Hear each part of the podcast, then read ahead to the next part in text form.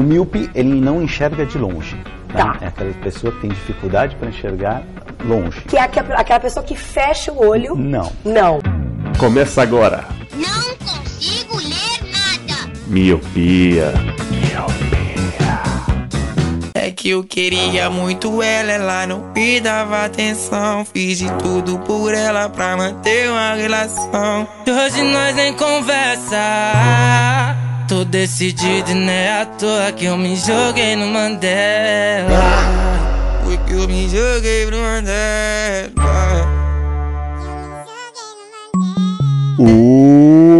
Olá, meu querido Miope. Seja muito, muito bem-vindo a mais um podcast Miopia. Fique à vontade, limpe suas lentes e ajeite o seu fone, porque estamos só começando. Eu sou Eliabe Santana Eu sou o Leandro Oliveira. Eu sou o Roger Ochoa. E eu sou o Lu. E sim, meus queridos ouvintes, meus queridos Miopes, chegamos ao último episódio de 2019 do Miopia.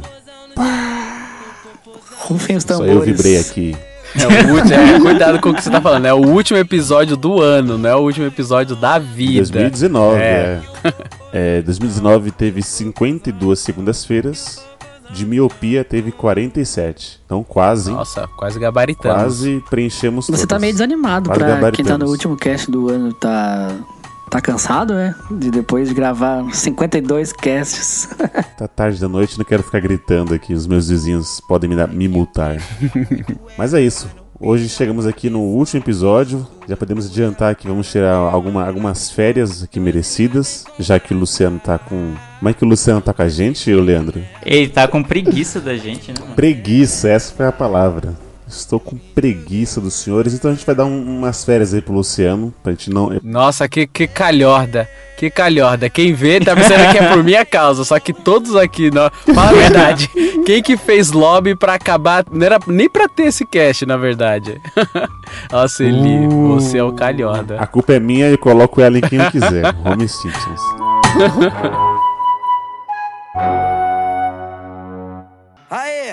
aqui é o JP e essa aqui é só pra quem é pró.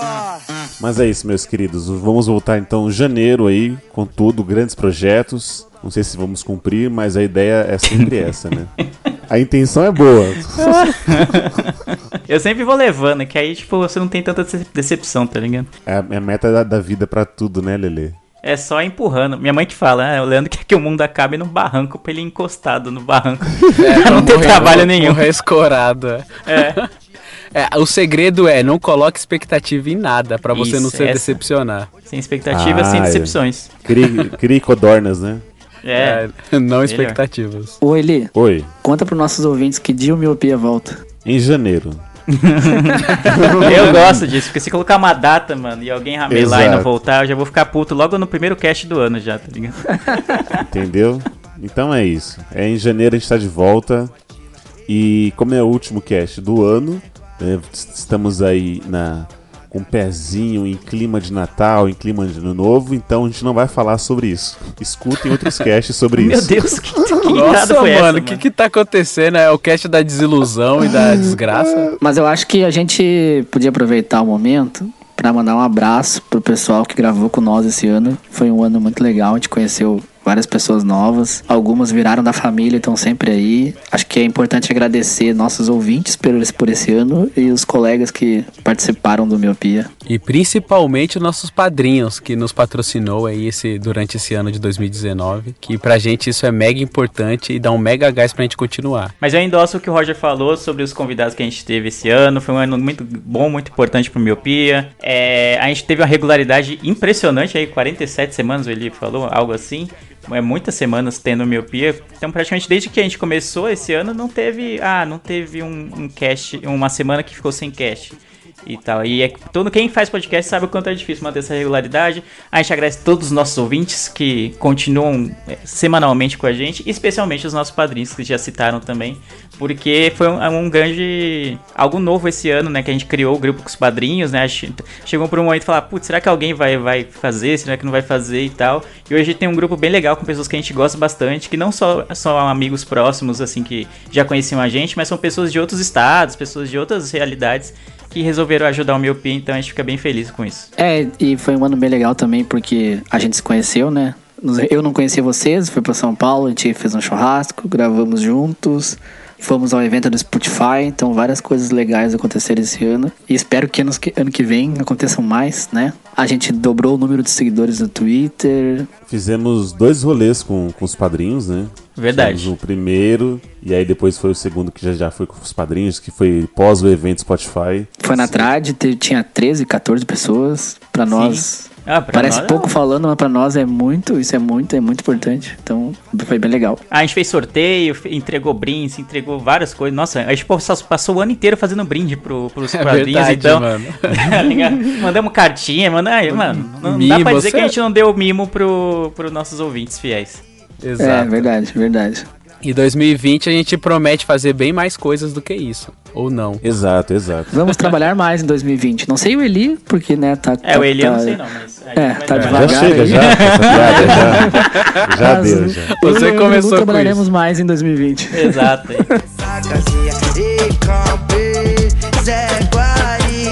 A- aproveitando, e como é que, quem não é padrinho, como é que com- começa aqui a querer ajudar a gente, pelo menos 2020, e nossas redes sociais aí, já passa aí pra galera. É, então, quem, quem é ouvinte e ainda não sabe do grupo dos padrinhos, saiba que a gente tem uma plataforma de incentivo, que é o, o PicPay. É, é um aplicativo que tem para Android, para iOS, é tipo uma carteira virtual, né? Uma carteira digital. Você pode pagar as pessoas, você pode pagar boleto, você pode colocar crédito no cartão, pode ca- colocar crédito no seu bilhete único e, entre outras coisas, você também pode ajudar o Miopia. Então, quando você criar sua conta e cadastrar seu cartão, você procura por Miopia lá na barra de busca e escolhe um dos dois planos que a gente tem. A gente tem um plano de um real e um plano de cinco reais. Sendo que o plano de 5 reais por mês tem direito a entrar no, no grupo com a gente e com outros ouvintes do Miopia. Então só ganha-ganha, né? Não tem, não tem perda nesse, nesse rolê. Só ganha-ganha. É, então, porque são pessoas que têm um gosto em comum, tipo, já gostam do mesmo podcast que você, a gente vai estar lá, então você já tem uma, uma proximidade com a gente. E ainda de quebra ainda tem brindes, tem sorteio, mano, sabe? Tem, então, só tem motivos pra ganhar. Então, se você é ouvinte assíduo e ainda não é padrinho, tá, tá moscando. Cinco conto por mês, ó, com o décimo terceiro que vocês estão aí, que eu tô ligado, o dinheiro que você não gastou na Black Friday, já pode colocar cinquinho ali no, no Miopia e colar no grupo com a gente. De uma coisa é certa, vocês vão rir muito e vai ser o melhor grupo de vocês que vocês vão ter. Acontece coisas estranhas naquele grupo, mas é muito bom. É isso. Então, em o cast de hoje, a gente vai falar sobre algo que talvez o Roger não esteja tão inserido, que será, vamos falar hoje sobre a quebrada. Vamos falar sobre elementos que só quem viveu na quebrada sabe o que é, a moda, a música, gírias, essas coisas, como que é visto a quebrada pela sociedade e por quem mora dentro dela. Então, por isso que eu falei, os casts geralmente no final de ano vão ser sobre, tudo sobre Natal, a gente vai ali fora da curva, ou na esquina, ou na boca da quebrada. Meu Deus, o William tá louco hoje. Deu a louca no gerente. É, o, o patrão ficou maluco. Sobe o funk porque o cast está só começando. Vou chamar meus camaradas, então vai voltar pro platino, hein? E aí, entendeu? Não existe amor em SP. Então, antes de mais nada, acho que o mais importante é definirmos o que é quebrada aí, no, no conceito, no nosso conceito. Quebrada é, é o mesmo que favela, é o mesmo que comunidade ou não? Não, você pode morar na quebrada e não necessariamente morar na favela. Boa. Tipo, se você mora na periferia. Falando aqui de São Paulo, né? É um pouco difícil falar de outras cidades que a gente não tem tanta intimidade assim. Mas eu, que sou nascido e criado em São Paulo. Todo mundo que você fala, ah, eu moro na quebrada, você já consegue visualizar o que- do que que você está falando. Geralmente você mora na periferia, né? Bairros muito afastados do centro, como é o caso daqui da, da Zona Leste, né? Tem, tipo, é uma zona muito grande da cidade e que, sei lá, tem bairros tipo Cidade Tiradentes que, sei lá, ficam uns 20 quilômetros do centro e é dentro da própria cidade, entendeu?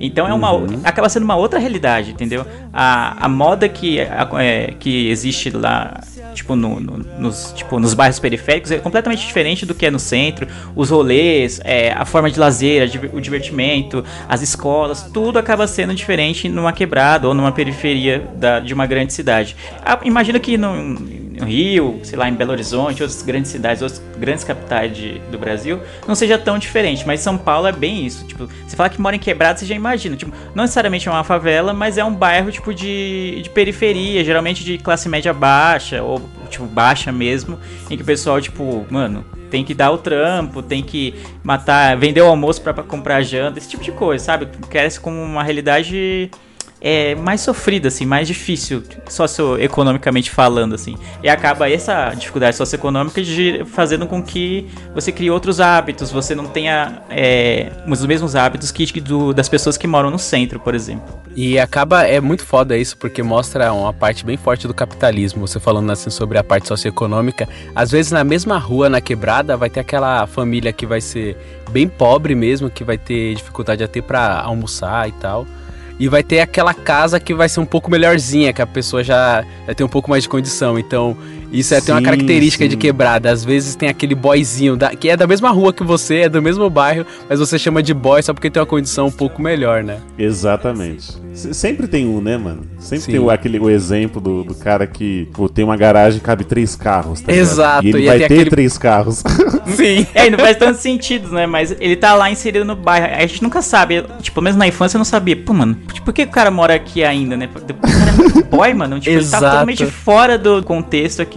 Ah, mas no, no fim das contas a gente não sabia a realidade da família. Ou se, tipo, eles estavam comprando várias coisas só pra criar uma imagem que, que tinham mais dinheiro que os outros e na verdade estavam devendo pra caramba. A gente não tinha essa noção, entendeu? Mas sempre tinha. Mas acho que é importante falar que de quebrada, eu. eu Tipo, morei em várias casas, mas eu morei só em dois bairros até hoje aqui em São Paulo. Pra quem não, para quem ouvir pode tipo se situar um pouco. Quem é de São Paulo provavelmente vai se situar bem, mas quem não é do, quem é de fora, só pra ficar sabendo os nomes. Eu, eu morei em São Miguel e voltei agora para até uns anos voltei pra morar aqui, São Miguel na, na zona leste de São Paulo e morei em outro bairro da zona leste que é tipo do outro lado da zona leste que é em São Mateus. Então são duas, mano, é quebrada. Aqui em São Miguel até que é de boa, mas em São Mateus a gente foi pra um bairro que era tipo um eles construíram vários apartamentos da CDHU. Então, tipo, o bairro saiu do nada, né? Tipo, então quando eu mudei pra lá era rua de barro, esse tipo de coisa, tá ligado? Uhum. Então, é, mano, era bem escasso o acesso a, a saneamento básico, a escola, a qualquer coisa era muito mais difícil do que pra pra outros bairros já mais estabelecidos. É muito ruim quando você vai morar num bairro que tá nascendo, assim, tá ligado? E onde, onde vocês moraram? Olha, eu morei bastante. Eu sou mais da Zona Norte, diferente do Leandro aí que é Zona Leste. Eu passei toda a minha vida na Zona Norte. Quando eu, como eu já contei em alguns casts aqui, eu vim da Bahia pra cá muito pequeno, mais ou menos com 5, 6 anos. E eu vim direto pra Vila Penteado. E daí eu morei muito tempo na Vila Penteado, quebradona.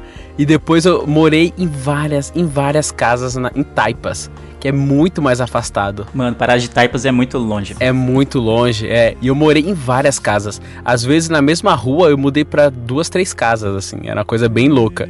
Eu mudei bastante. Aí depois disso, meu- meus pais compraram um terreno na Brasilândia e começaram a construir lá. E lá eu passei a maior parte da minha vida. Aí eu fiquei muito tempo na Brasilândia, anos e anos. E aí é, é foda. Eu acompanhei na parte da Brasilândia desde quando eu fui morar lá ser um bairro completamente perigoso e depois de muito tempo assim ele ficar tranquilo, sabe? Chega a ser engraçado isso, né? É, era engraçado. Eu lembro que quando eu fui morar lá, minha casa ela não tinha muro em volta. Então ela era eram cercas e portões e tapumes, era uma coisa bem bem mambembe. E aí todo dia quando eu chegava da escola, tava gente sendo enquadrada, mano. Todo dia, era impressionante. Eu lembro que assim, é, como tudo parecia portão, é, os policiais chegavam a enquadrar de 15, 30 pessoas assim, que é a minha casa era de esquina. Então, eu chegava da escola assim, aí eu tinha que pedir licença pra poder entrar. Aí o policial pedia pros caras afastar, aí eles iam com a mão na cabeça assim, afastando, sabe? A dancinha do caranguejo, ia pro lado, aí eu abria o portão Aham. e entrava. E aí, até, tipo, acordar de manhã pra ir pra escola e ver cápsula de bala no chão, assim. Era um negócio bem tenso. E aí, com o, Caraca, tempo, velho. é, com o tempo foi passando, assim, foi ficando menos perigoso. Foi ficando mais habitável. E aí é onde eu posso contar mais, que é quando eu, eu virava as madrugadas na rua. Tudo sentado no portão de casa. Isso era muito da hora. Mas eu basicamente só. Basicamente não, só Zona Norte. E você, Eli? Eu tô junto com o Lelê, a gente, eu, eu cresci no, no, no bairro de, de São Miguel, também sou Onde a vida é cruel. Vi- Até rima. Eu cheguei aqui em São Paulo com, com dois anos e sempre fui criado no, no mesmo bairro, era só mudava de, de rua mesmo. Eu lembro quando eu comecei aqui, era a rua que eu morava, ela era beirada com rio, então a rua nem era asfaltada, era de terra mesmo. É, não era muito legal brincar e cair de joelho, porque estourava muito mais do que estourar no asfalto. E aí meio que eu só fui meio que crescendo e mudando de casas, né? Então uma casa era melhor do que a outra às vezes. Hoje, quando. Hoje eu já sou casado, então hoje eu sou o boy da quebrada. Eu tô numa quebrada de Mogi das Cruzes, uma cidade da Grande São Paulo. Então hoje eu, eu- eu posso ser esse boy aí que, tipo, tem uma casa melhor, mas quando você dá uma volta pelo bairro, você sabe que não, não é o bairro inteiro que acompanhou a casa, tá ligado? Aham. É só aquela casa melhor, mas você olha assim pro outro lado, você consegue ver a- as cuecas do, do seu vizinho penduradas na, na calçada da rua secando. entendeu? Isso chega a ser uma característica de quebrada, cueca secando na rua? Sim, varal, assim, bem exposto, tá ligado? Sim, Acaba eu- que a- o pessoal da rua fica muito íntimo um do outro, mano. Meio, um pouco pela necessidade, um pouco pela, sei lá, pela amizade mesmo. E aí tem esse tipo de cena mesmo na, na vila. Nossa, eu lembro de um lugar que eu, eu pegava o. Tinha um ônibus quando eu ia trabalhar que era o Correio Brasilândia. Aí eu pegava sentido Correio. Então, onde eu morava era a rua, onde tinha espaço para carro, mas é, tinha umas ligações, assim, umas vielas, onde era um labirinto de casas. E aí, né, normalmente, esses lugares, assim, que aí que é favela mesmo, não tem espaço para poder estender roupa nem nada. Então, do outro lado da rua, tinha vários varais, assim, ó. E a galera que estendia todas as roupinhas ali e deixava secando. E aí tinha aquele negócio do controle, né? De você saber onde você deixava a sua roupa e tal. Então sempre quando eu passava, tinha um monte de roupa ali. E tipo, ninguém pegava roupa de ninguém. É aquela coisa que o Leandro falou. Vem a amizade, a confiança ali, né? Ficava tudo estendido ali, e cada um por si. E mesmo assim ninguém, ninguém pegava nada de ninguém. Caraca, é, é sem pudor, né, mano? É. Porque eu, eu lembro que uma vez eu morava nessas casas, sabe esses quintais que tem, tipo, cinco casas? Não, sei, sei. Tem as casas de... O número da sua casa é 212 fundos, né? Exato. E aí a minha casa era a primeira e tipo assim, o corredor, ele era muito mal feito. O corredor pra você ir até a casa dos fundos, o varal ficava tipo assim, meio que de lado, né? Então quem ia visitar a casa dos fundos olhava assim as roupas molhadas e, enfim, e via. E aí os caras ficavam me zoando. E aí, mano, caramba, hein, sua, sua mãe tá usando calcinha menor esses últimos tempos. Ai, que tá? filha da Caramba, puta. que brecha. Isso, você vai falar o quê, cara? Tá lá exposta, né, mano? Tá secando. No máximo você brigava e apanhava dos caras, mas era, era isso, mano. É muito... Na quebrada tem muito isso, né, mano? O, o negócio da zoeira. Puta que pariu. Se você tem a roda de amigos, ou até mesmo de que não seja amigos, ou seja, vai, rivais, tem o lance da zoeira, de um ficar zoando, aloprando o outro, com características que ele mesmo passa pela mesma coisa, mas ele te zoa sobre isso, né? E é aquela coisa, se você não gostar do apelido, é esse que vai ficar. É, tem que tomar Essa é a cuidado. regra.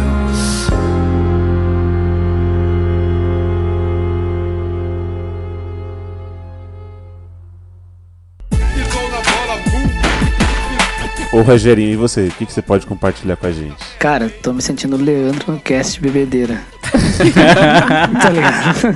Agora, hoje a gente vai descobrir quem é o rico do podcast. Ah, ainda bem que a É. gente tem esse, esse podcast aqui pra descobrir as verdades. Não, então, o pior é que eu morei em seis cidades, né? Até os 17 anos, até comentei isso em outro cast. Dubai. Aí, Nova York, Paris.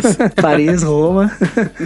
Não, eu morei em seis cidades. de- Dentre elas, grande mesmo, só duas, né? Santa Maria e Florianópolis. A Floripa, capital de Santa Catarina. E, e em ambas as cidades hum, fui, digamos, privilegiado, né? Acabei não morando nos bairros mais periféricos, assim. Então realmente eu não, não sei Se muito eu comentar. morei numa casa boa, é porque eu mereci. Então, tipo, eu moro hoje numa cidade pequena, né? Ela não é, é, Tem 100 mil habitantes, né? Comparado a São Paulo, que tem 10 milhões ou mais, sei lá. Então, tipo, fora as cidades que. É, a gente conta que São Paulo 10 milhões. Fora que as cidades que estão grudadas junto ali, né? Em São Paulo, que todo mundo vai pra São Paulo ainda, né? Então, aqui no meu, na minha cidade, por exemplo, não tem favela, tá ligado? Tem um bairro que é bem pobre, que é até. mais- não é mais ou menos perto da minha casa, mas, é, sei lá, dá uns 15 minutos de carro daqui. Mas fora isso, não tem aqui nas, nessas cidades mais interiores, não tem favela, tá ligado? Isso é uma coisa bem mais de cidade bem grande mesmo. Porto Alegre tem bastante. Uh, Florianópolis não tem tanto porque é, o espaço físico de Florianópolis é muito pequeno, né? A cidade foi bem ocupado, assim. Mas eu, realmente, na maioria das cidades que eu morei, eu não, não passei por quebrada nenhuma. Então hoje você vai ser o espectador, né, Roger? Vai ser o orelha. A galera vai estar ouvindo esse cast pensando, nossa, o Dória tá gravando com eles, tá ligado? Aquele menino do meme, sabe? Com o pullover, a... Aham, pullover, o óculos e o, O cardigan em cima Com do licença, ombro. senhor. Aqui que, quebra, que é quebrada. Eu não sei se vocês assistiram a série é, Sintonia do Netflix, Vive, sim. pro, produzido pelo Condzilla e tal. Então aquilo mostra muito o que a gente estava comentando antes. Você tem a quebrada, né, a comunidade, e você tem o, o carinha lá principal, O Doni. isso. Você vê que ele já tem uma vida melhor do que as outras. O pai dele tem a vendinha. É, já começa a ter os dois pais, né? Começa por aí. Aham. Então, você vê a casa dele já- já é melhor e tal, mas quando ele convive com as outras pessoas, tipo, você vê que não é todo mundo que tem aquele mesmo padrão. A, a- a prima dele tinha que sair pra vender, você já vê que é aquele prédio, igual o Lele falou, que já é CDHU, entendeu? Mas tudo ali convivia no mesmo ambiente, né? Sim. A gente até pode aqui entrar no- nos elementos que compõem uma quebrada. Eu queria até puxar aqui que seriam as pequenas igrejas, grandes negócios. É, tem uma em cada esquina. Exato. E às vezes fica do lado de bar, mano. Já Sim. percebeu isso? Às vezes é um boteco e um bar. Igreja de dia e bar à noite, ou vice-versa. É, então. E, e, tipo, são vizinhos. Então tem um boteco, que às vezes não tem nem nome, é só um espaço lá, e aí tem duas ou três cachaças e só.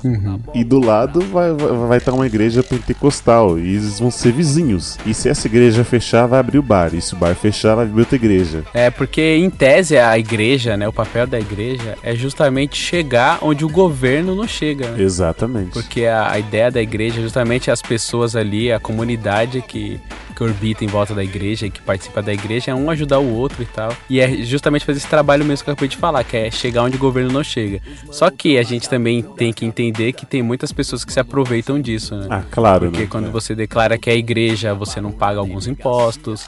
Às vezes as pessoas pegam o dinheiro do dízimo.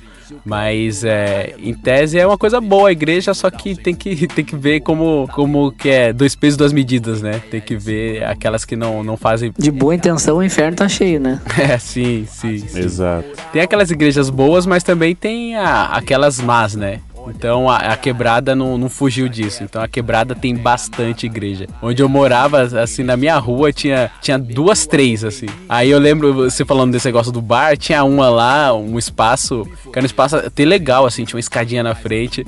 Esse espaço já foi bar, já foi padaria, já foi igreja, aí rebutou, virou bar de novo.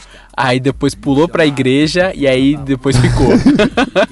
Aí, mano. E, e no mesmo comércio, né? No mesmo lugar. Sim, no mesmo espaço ali. É, e isso tá muito ligado a um aspecto social, né? De, Sim. de, de morar na quebrada. Tem muito mais igrejas e muito mais bares que acaba sendo um escape para pro pessoal de lá. Tipo, que nem vocês falaram, ah, o Estado falha muito com a população pobre. Já começa daí pela desigualdade social, né? Se a gente tá num, num bairros periféricos e tem que ir até o centro para poder trabalhar, já tá errado. Mostra que o, o Estado falhou porque não, não, não são. Tipo, as fontes de emprego, os postos de empregos não, não estão bem dis- distribuídos entre todas as zonas da cidade. O ideal era que tivesse um ali, sei lá.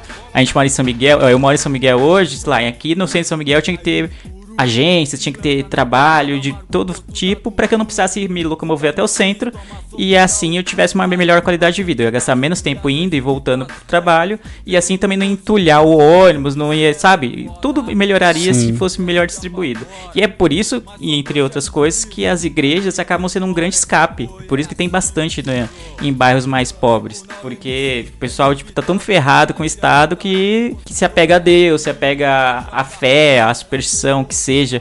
Então isso acaba sendo um, um escape para uma vida bem sofrida que as pessoas acabam tendo. E outra forma de Exato. escape não, de- não deixa de ser o bar também, né? Tipo, quem não é de fé, ou até quem é de fé que vai pra igreja na- no domingo, acaba passando um, um tempo no bar e tal, porque acaba sendo um, um paliativo, uma alegria perto do. para compensar a- o sofrimento da vida. Assim. Exato, e como é, é extremamente estrutural, é, a- o- os lazeres melhores, entre aspas, é muito longe, então as pessoas acabam tendo como forma de lazer o, o mais próximo ali, né? Então a igreja acaba sendo isso, o bar, como você falou, até mesmo quadras, os mais, mais novos entram, vão, vão para as escolas para jogar. Mas é, justamente por essa falta de distribuição é, certa, né? Então as pessoas têm que acabar ficando ali no seu próprio ecossistema da quebrada. Então tem que se virar tudo ali. O irmão do Leandro, né, o, o Eris, que veio aqui, ele tava falando, no, no final do cast, ele divulgou o projeto social dele, que é, é, desenvolvido por, por uma igreja de, de bairro, entendeu? Sim, sim. Então, assim, às vezes tipo, eu, eu entendo quem. É aquela coisa, você não conhece, você vai julgar de acordo com a sua ótica e a sua ignorância. Mas se você. é, talvez você for, for- for entender, igual esse projeto que o Eris falou. Eu, eu, eu não conhecia, entendeu? Então eu já fico, mesmo não sendo daquela igreja, eu já fico, tipo, admirado porque alguém, né, uma instituição que não é do, do governo, tá fazendo isso, entendeu? Que seria o papel deles, mas não, ele- eles estão fazendo, os integrantes daquela igreja estão fazendo aquilo, você já fica, né, que bom, né? Porque senão estaria esquecido. Eu lembro que saiu uma, uma matéria, Leandro, você falou do bairro do Tiradentes, aqui na zona leste de São Paulo, que faz pouco tempo que inaugurou o McDonald's. Pô, Porque, eu ia lá, falar disso, cara. Que não foi nem um, um- uma loja, não não sei como chama, uma unidade. Foi um quiosque, é. É, foi só um quiosque do McDonald's lá em Cidade Tiradentes e foi o motivo pra, pra comoção no bairro. Então quem é de fora não vai entender isso. Como assim vocês estão emocionados que tem um McDonald's no bairro? Eu falei, é, pois é, filhote, não tem. Não tem nada pra fazer. não tem lazer, não tem, tipo, se eu quiser ir no McDonald's, eu tenho que ir lá, pegar um ônibus, tenho que atravessar a cidade. E é isso que muitas pessoas que não são daqui, não são da quebrada, não entendem. Tipo, ah, como que. Por que, que tem baile funk? Como assim? Funk não é cultura? Claro que é cultura. E quem é de fora nunca vai entender porque o pessoal faz o baile na rua, por que, que lota, sempre lota, por que faz fazer barulho, por que, que o pessoal joga bola, pula o muro pra jogar bola na escola, porque é só isso que tem, entendeu? É a única coisa que o bolso da, da gente consegue pagar. E aí, tipo, mano, um McDonald's, um quiosque, o McDonald's girou filas e filas porque o pessoal não tinha, mano. Era muito longe pra ir até um outro McDonald's. Agora tem um McDonald's no bairro, tá ligado? O pessoal ficou muito contente com isso. E aí quem é de fora realmente não vai entender. Vai Vai entender, achar. É, vai achar que é outro mundo. E Isso faz até um paralelo com o caso recente de Paraisópolis, né? O baile funk lá, Total, 5 mil total. pessoas. Sim, exatamente. A tratativa da polícia é uma coisa que a gente teve discutindo, né, Lê, nos nossos almoços, assim. Como seria a tratativa da polícia numa rave?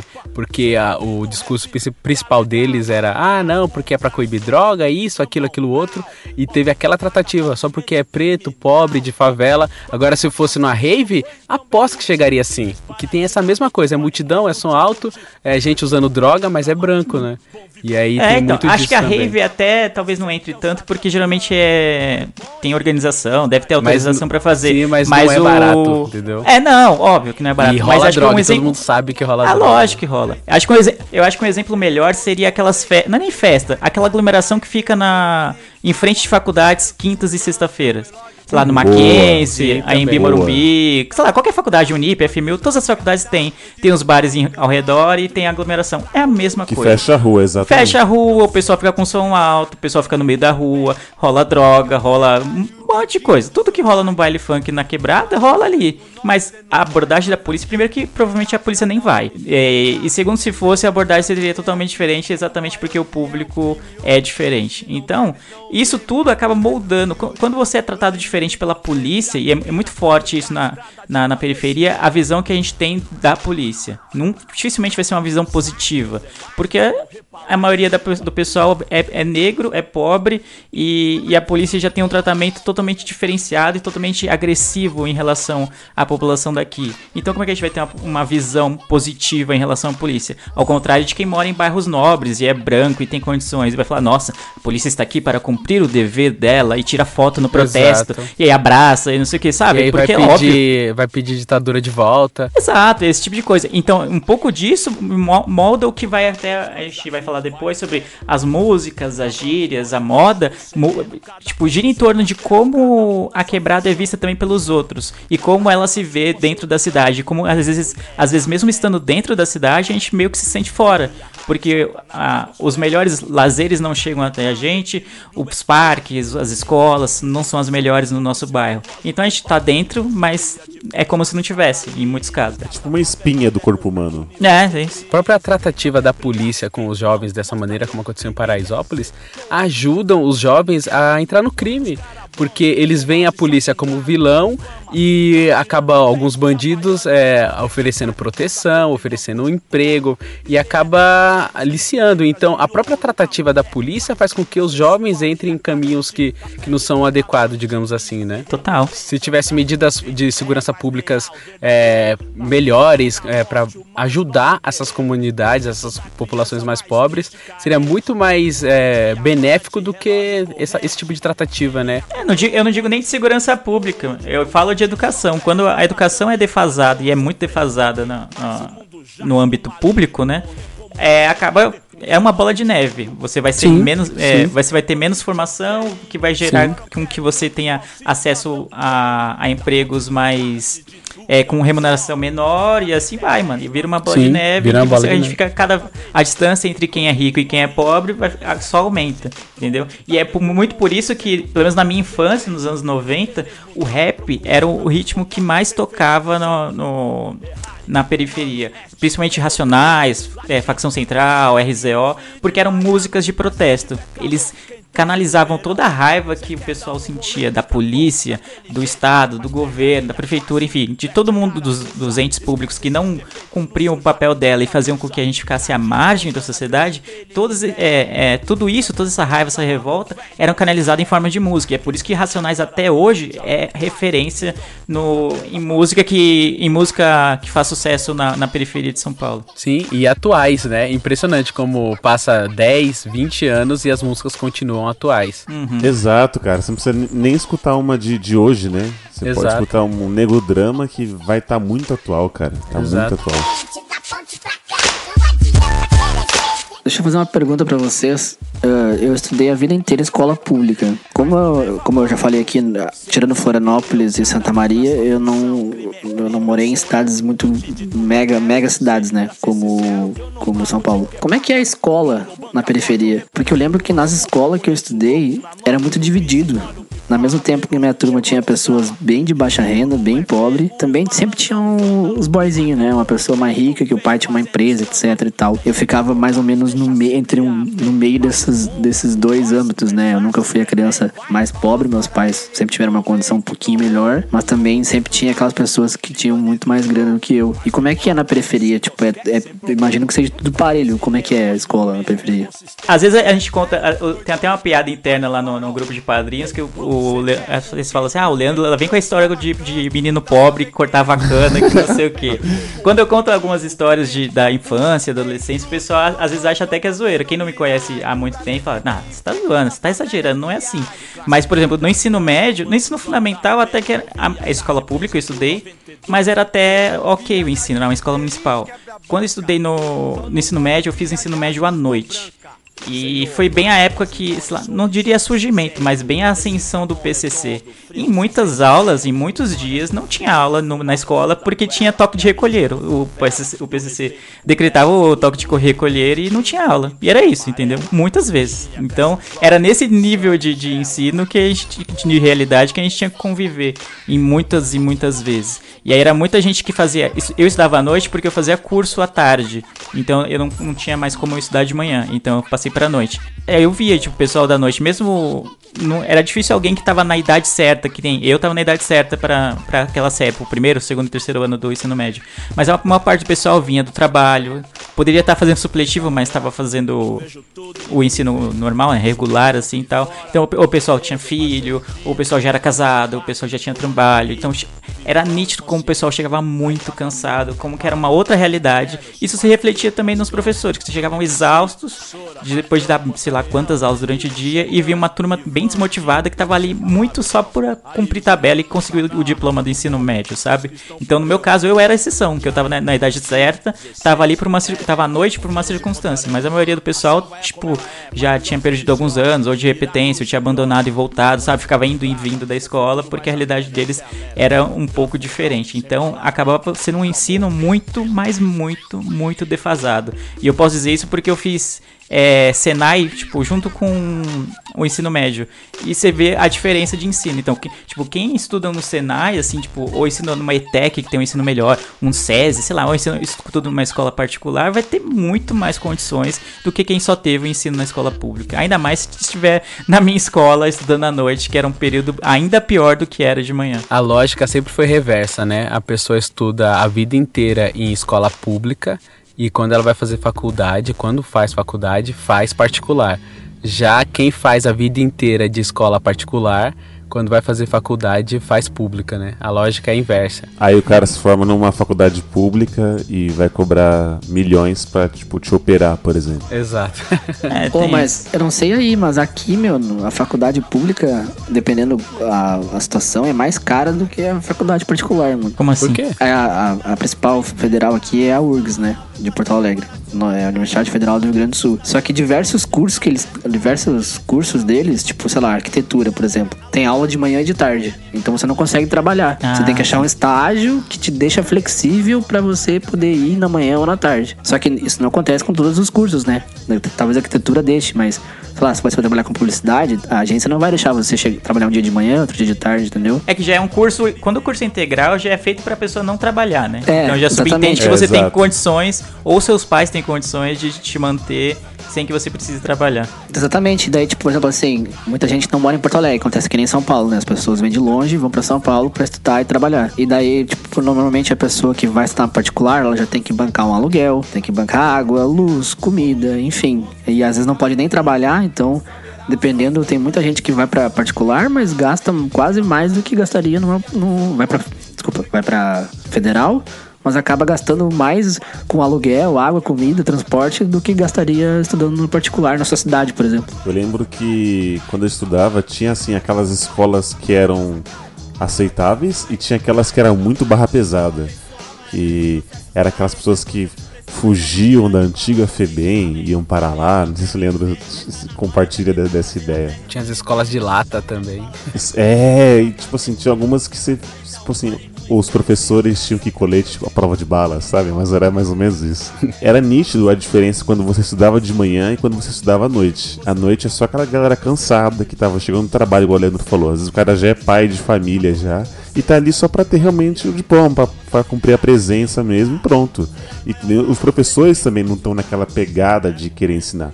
Então, às vezes, eu, eu até entendo eles. Uma que o salário é baixo, outras que às vezes você vai ver o tratamento que eles têm pela instituição e pelos alunos também já não é uma coisa que motiva eles a estarem ali e querendo ensinar alguma coisa. É bom, é bom que a gente, a gente falou, desculpa te cortar, mas a gente falou bastante de escola nesse momento. Acho que a série, a gente falou da, da sintonia, né, pra falar de como que era o ambiente na quebrada. Acho que a série que tá passando na Globo agora, que é a segunda chamada, ela representa bem como que é uma escola pública Nossa, é verdade. Acho que não só em São Paulo, mas eu acho que na maioria das escolas públicas assim no Brasil, especialmente à noite. Aquelas situações que passam ali, muitas das que tinham ali, eu passei na escola de, de tipo a, a menina fica grávida e ab- tem que escolher se ela vai continuar estudando ou não vai continuar, sabe? O cara tipo quer ir pra escola, mas o, o- o- entrar pro mundo do tráfico, do crime é muito mais atrativo em, em certo momento, pelo menos no, no curto prazo. Ele acaba largando a escola, o professor fica, pô, mas você é um bom aluno, aquela coisa toda. Então, é- são situações que eu vi de perto. Já então, não, não é, não é fantasioso, assim. Então, acho que é uma boa série, recomendo. Eu acho que elas passam de, de terça-feira. Terça-feira na Globo, mas também tem no, no Globoplay todos os episódios. Uma coisa engraçada, de que eu morava em Florianópolis, eu, a escola lá no, no verão a cidade fica super lotada, né? Quase duplica a população. E então, na época de março ali, abril, começo do ano, tem engarrafamento todo dia. Então as escolas de noite, eu estudava de noite, né? Elas não te dão falta se tu chega atrasado, porque tu vai chegar atrasado todo dia. Então, tipo, eu podia chegar 9 horas na aula que eu não ganharia falta, sabe? E assim, a minha, o meu período escolar, respondendo a sua pergunta, Roger, era, foi inverso do Leandro. O fundamental foi mais tenso do que o médio. Porque no fundamental. É, no fundamental eu estudava, na, eu morava em Taipas quando eu estudei o fundamental. E aí, é, quando eu me mudei pra lá, eu tinha saído do penteado pra lá, então não tinha muitas opções de escola. Então sobra vaga nas escolas, como você falou, ele, as escolas mais tensas, assim. E a, uma escola que eu estudei, que era bem intensa, que o muro dela era colado na favela.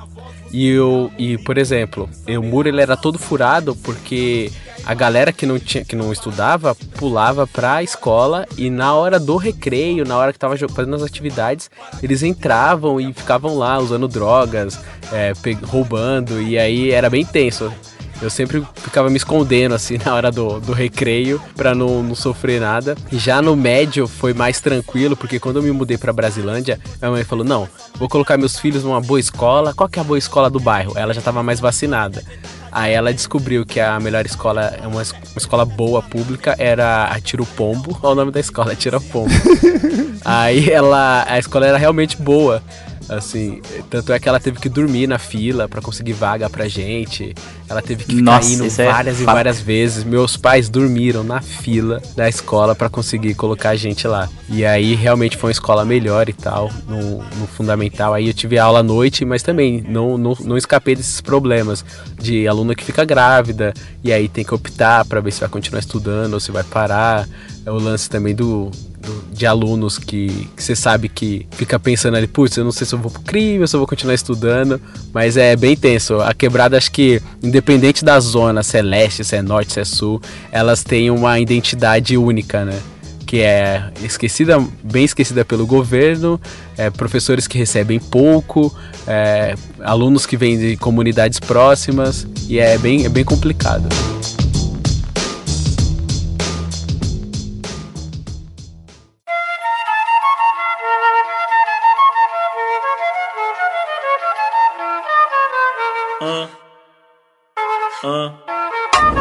O Lele puxou uma, uma pauta aqui sobre as músicas, falando sobre Racionais e tal. E hoje eu posso dizer que a quebrada ela é o meu medidor do que tá tocando atualmente. Tá mais do que rádio.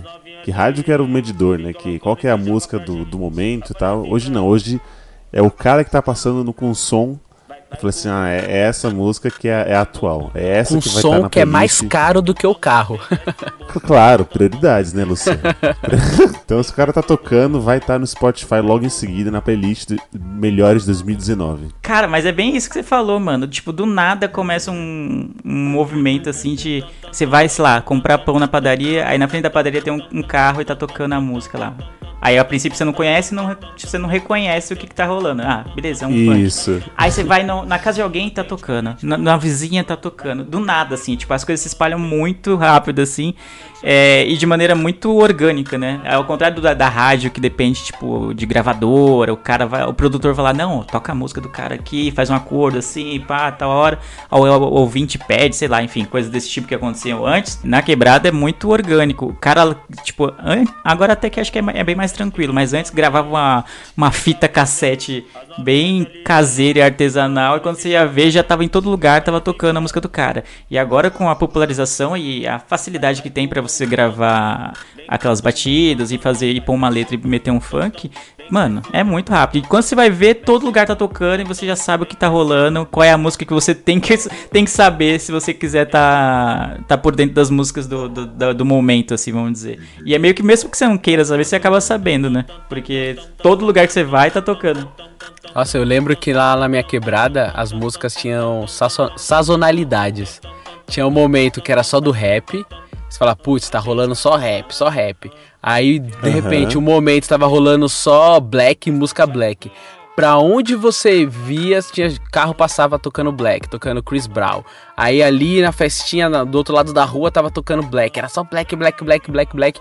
Aí de repente mudou o switch pra funk e ficou. Eu lembro que o, o, o funk antigamente ele era salpicado pela, pelas festas que lembra tinha a dança da motinha, bonde do tigrão, mas era algo que não pegava tanto. Ficava ali só um, um breve período ali, um pouquinho de tempo, dois, três meses, e depois era esquecido. Mas de repente chegou o funk. Aí o funk começou a editar as regras. E aí, tanto é que o maior canal do Brasil hoje é o que? É o Condizila, né? Que é um canal específico de funk. Então, a- e a quebrada é o termômetro disso. Eu lembro que o, o rap era muito associado a, a bandido, né? Tipo, Quando você viu um carro passando escutando o Racionais, claramente, se a polícia estivesse escutando, esse carro ia ser parado, entendeu? Uhum. Acho que hoje com o funk é a mesma coisa, né? Dependendo da, da altura que a pessoa tá, tá, tá escutando, eles vão ser parados também. Mas eu, eu- eu acredito que o, que o rap, por ser aquela música mais de- com raiva, né? Os caras es- escrevem com ódio, falando mal do, do sistema. Então era nitidamente, assim, Com automaticamente razão, era associado. com razão. É isso. É asso- associado a, a bandido. Aqui numa cidade pequena, na cidade interior, entre aspas. ah, eu falo entre aspas, não sei se eu deixei claro já, porque eu moro numa cidade a 40, a 40 minutos de Porto Alegre, né? Então é, é uma cidade que é considerada da região metropolitana ainda, mas ela tem uma população pequena, né? É, digamos, sei lá, uma Santo André em relação a São Paulo, um exemplo. Aí, cara, é, os funks vêm do carro, né? Tu já sabe, né? Tu vai ouvir primeiro num carro antes de ouvir na rádio, né? E aqui Isso. o pessoal vai pro posto de gasolina, estacionar o carro, ficar conversando, bebendo e tocando funk com o porta-mala aberto, não sei porquê, eles têm esse gosto. Então acontece bastante isso, assim.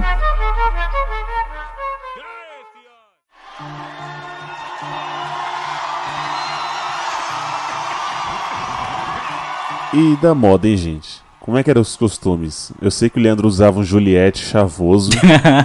Usava? Usava? O Leandro só vai trabalhar com esse Juliette chavoso. ele não tira, ele- ele coloca na testa. Né? Mas esse do Juliette, eu acho fantástico como. é, assim como as músicas, o, a moda pega muito rápido. Você falou do Juliette, eu não sei se todo mundo tá familiarizado, mas são aqueles óculos espelhados, assim, que o pessoal usou por um bom tempo. Acho que hoje ainda tem, mas é bem menos. Aí Bem te- menos. é bem menos. Aí de tempos em tempos tem aquela a, a famosa bermuda da Ciclone, ou aquelas camisas da, da Lacoste com, com a Listrada. estampa. É, ou as listradas, mas tinha aquelas da estampa de países, assim, era, teve uma época que era, foi bem forte, mano. Vocês mancham, né? Vocês mancham. Cara, eu acho fantástico como. Como a gente falou, é, acaba sendo uma outra realidade que você, tipo, você sai do, do- da quebrada e vai pro centro, você não vê muito do que a gente vê aqui. Então você acaba sabendo só pelo, pelo como o pessoal tá vestido, você fala, mano, ó aqui, ó, que é quebrada, mano. Ó, o pessoal aqui de chinelão, Exato. pá, bermuda da, da Ciclone, seu Juliette aqui dando, dando um rolê, né? Dando um grau aqui com a sua moto e já era. O exemplo é aquele corte blindado, né? Começou Ah, na é periferia, Nossa, cresceu boa. na periferia e a galera mais elitizada não, não tava man- muito manjando o que, que tava acontecendo, mas nas periferias era febre. Pra onde você olhava tinha uma galera com corte blindado ali. Não, e pra você ver, ô Luciano, é, falando sobre o blindadão aqui, eu esqueci o nome do, do cara. Ariel. Ariel. Ele, ele fazia, aí o pessoal fazia, assim, claramente aquele meme, mas meio que falando mal, sabe? Sim. E aí eu sim. lembro que quando o Cid foi lá fazer, porque o Cid, né? O Cid é, é da internet. Então, ele foi lá, ele fez o meme e as pessoas começaram a ver diferente. E aí o número de clientes dele aumentou, cara. Ele hoje ele, ele, tá, ele tem uma academy, né? Ele faz agora ele tem uma escola para ensinar essa técnica de fazer o blindadão. Então é como o pessoal usou, é, começou a olhar como se fosse algo meio surreal, algo feio. Alguém famoso da internet foi lá e, e fez. E os caras não, não, não vale a pena. Nossa, não, é muito louco, é estiloso, não sei o quê. Então pra você ver como, como que é, né? É alguém de fora precisa entrar e se inserir e espalhar para as pessoas começarem a ver com outros olhos, entendeu? Eu digo mais, ele não é nem uma pessoa de fora famosa, é um branco famoso. Exato, é um branco famoso. É um branco famoso. É, tem muito disso, cara. E ainda as pessoas falam que não tem racismo no, no Brasil, né? Ai, cara. Mas assim, voltando a falar das vestimentas, tem uma coisa também da vestimenta que é- são os acessórios, né? Você falou do óculos, da Juli- da Juliette, e tinha uns bonés também. Tinha muito boné que a galera mandava bordar, uma tag, alguma coisa assim, ou deixava adesivo do, do boné colado ali. E aí, tipo, uma Não, pessoa. boné não, a bombeta. Bombeta, é, puta pariu. Eu falei boné, olha, não vou poder mais voltar. Minha carteirinha da quebrada vai. Não, não vou renovar. Você é um pouquinho menos preto agora, Luciano. É, droga.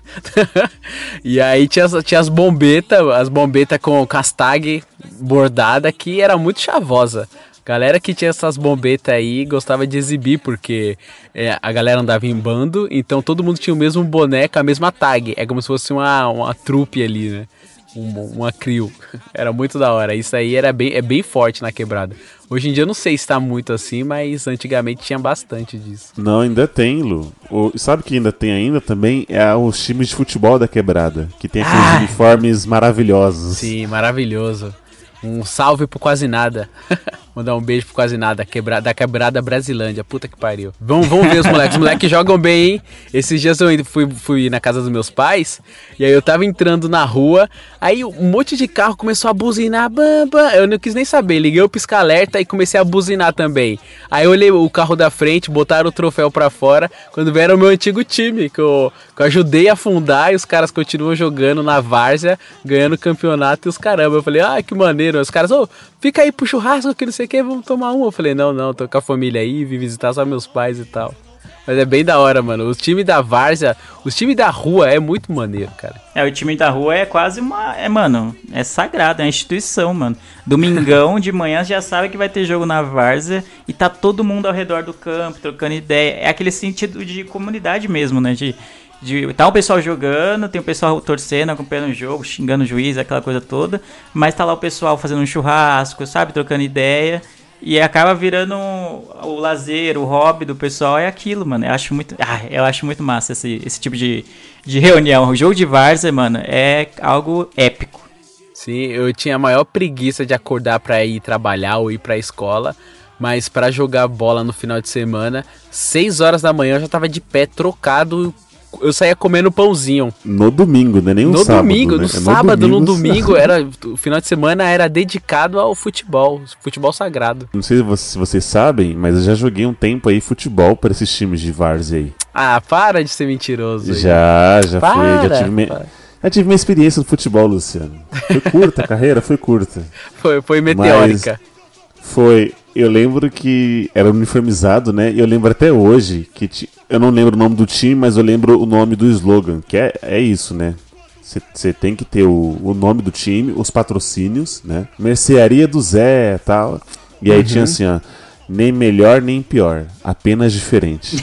Isso é clássico demais, velho. É 100% humildade, né? 100% é, exato. Do, como que é o do, do, do Quase Nada? Eu falei pra vocês, é. Como que é? Os... O Lumesh Louco, acho que ele nem jogava nesse time aí, mano. Não, ele não sabe nada dos bagulho, mano. O sangue faz o parente, a irmandade faz o irmão. Um negócio assim. Eu vou. vou eu, até o final do cast eu lembro. Eu tenho, é clássico ter a. Na, nas costas da camisa ter aqui, os Nossa. irmãos metralha assim e tal.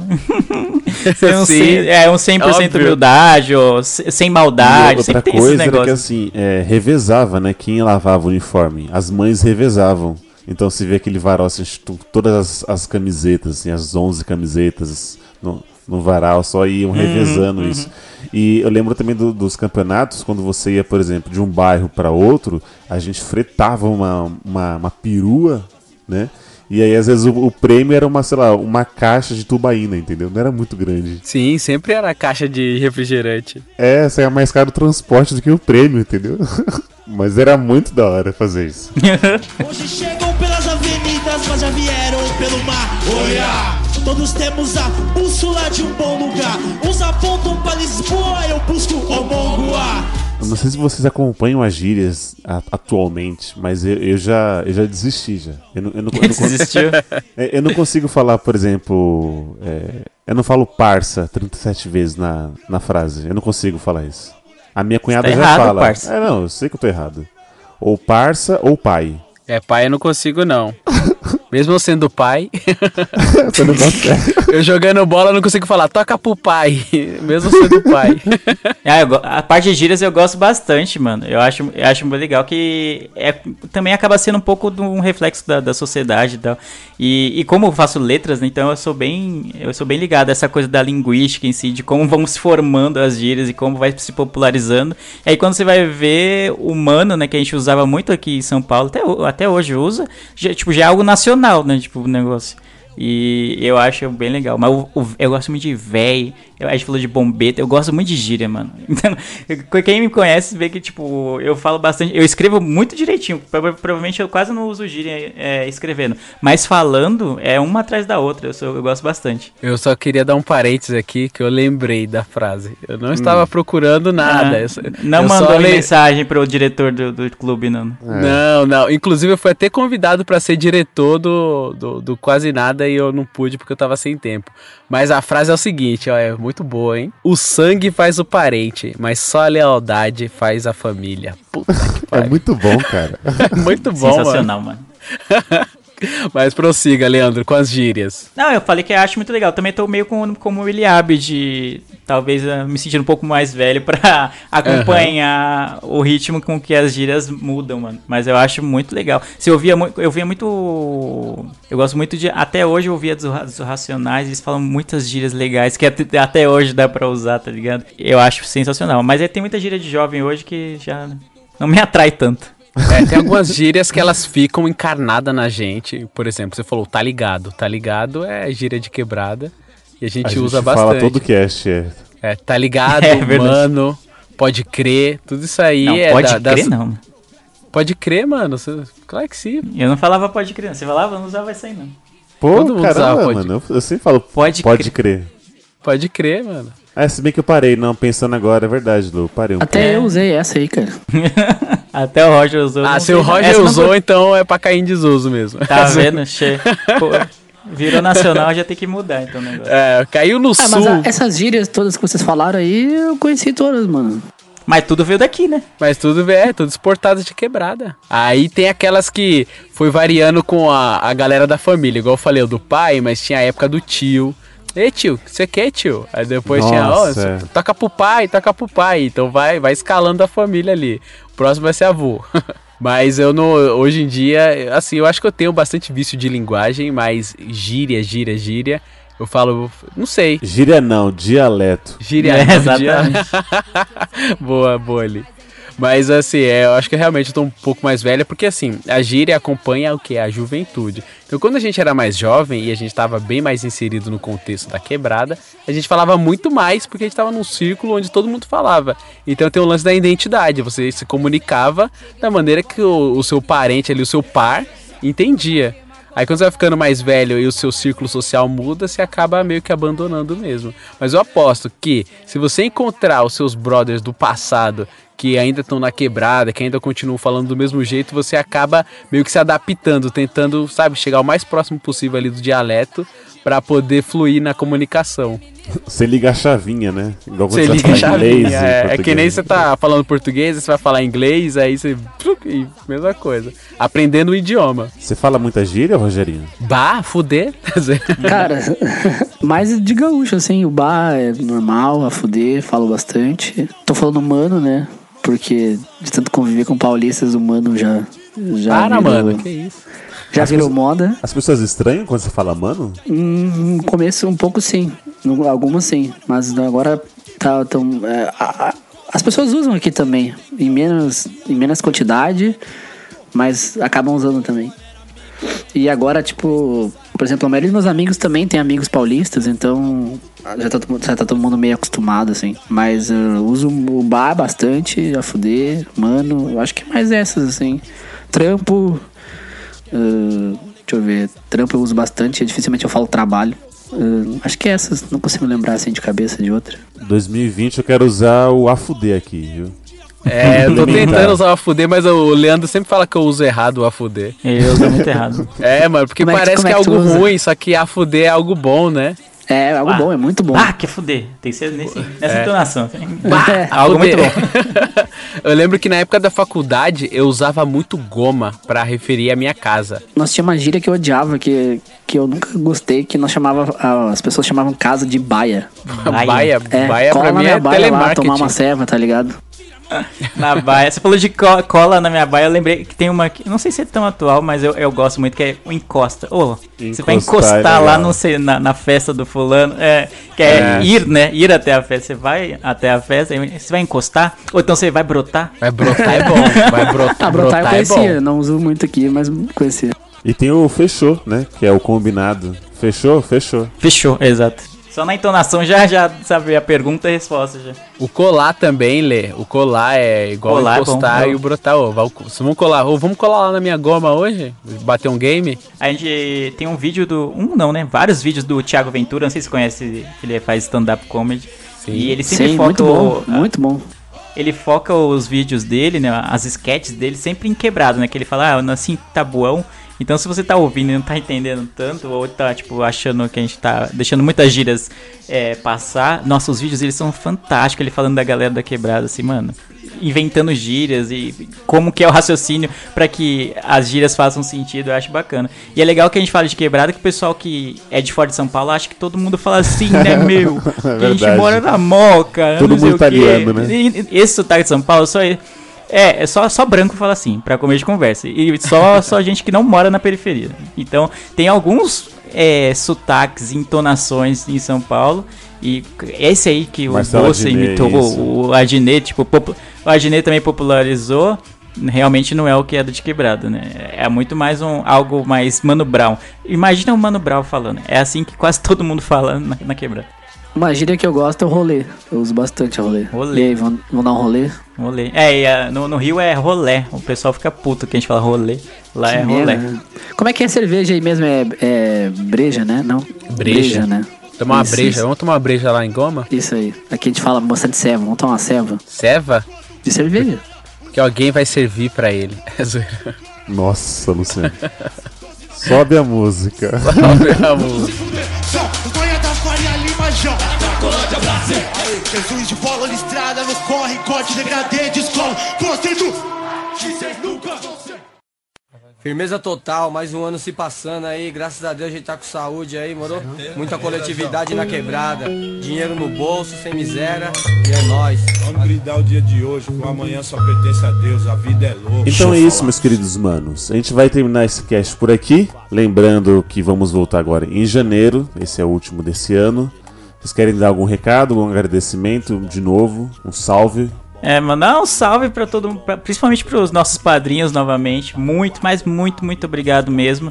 A gente sabe que, apesar do, do valor ser pouco, é mais a consideração, não é nem tanto o valor que entra. Mas é tipo, o trampo de vocês é legal, eu faço questão de, de ir lá todo mês e, e, e deixar uns 5 reais lá, ou deixar um real lá. Acho que isso vale mais, mais o, o gesto do que propriamente o, o dinheiro em si. E trocar ideia com o pessoal é muito bacana, a gente tem um relacionamento próximo com alguns ouvintes hoje. E isso é maravilhoso. A gente sai com eles, a gente troca, troca ideia, o Willi vai sair pra beber, enfim, sabe? A gente tem uma coisa que é quase uma comunidade é, de ouvintes do Miopia. Somos poucos, mas eu adoro os nossos ouvintes. Então, só tenho a agradecer por mais esse ano que a gente tá aqui. E se a gente tá aqui até hoje, continua fazendo miopia, é porque a gente tem ouvintes fiéis que nos dão feedbacks muito bons. A gente recebeu um feedback até que não é tão. Foi até. A gente ficou até impressionado assim de um ouvinte falando: pô, eu tô ouvindo aqui o cast sobre sonhos e, e comentou algumas situações e falou do, da, da esposa que perdeu e tal. A gente fica, caramba, a gente lança o podcast pro mundo e não tem noção de onde ele vai parar. Nossa, foi, foi Sabe? isso. É, então, e, e que bom que, sabe, a gente. No momento de tristeza dele, ele tá ouvindo miopia ou tá ouvindo outros podcasts pra, sei lá, pra pensar em outra coisa, pra desanuviar a cabeça, enfim, N motivos. Então a gente fica muito feliz que tenham pessoas que usem nosso podcast de maneiras diversas, que a gente consiga divertir, consiga informar, consiga entreter as pessoas. Então eu só tenho a agradecer esse ano de 2019, foi muito legal pro Miopia. Então obrigado a todos os ouvintes, não só os padrinhos, a todo mundo que ouve Miopia, seja ouve um episódio, ouve vários, que seja, mas o, nosso carinho, o nosso abraço virtual está sendo mandado agora pra vocês. Eu não mudo uma vírgula. Eu só quero complementar aqui, é, agradecer a todos os ouvintes, não só os padrinhos, mas a todo mundo que escutou a gente até aqui. Que a gente sempre tá contabilizando, a gente vê lá que sempre tá um download a mais, um a menos, a gente tá sempre feliz. E eu quero agradecer aqui a vocês três que conseguiram.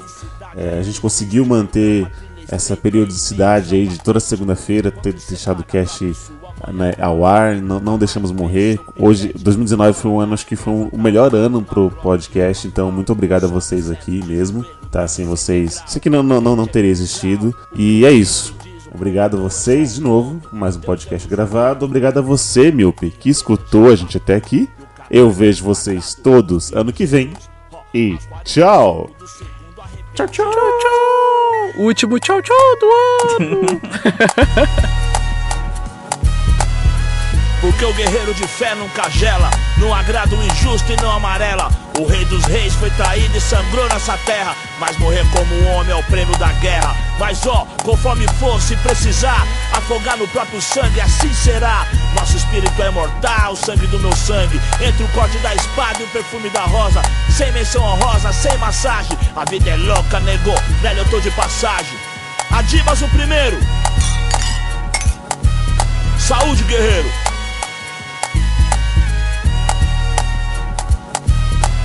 Dimas.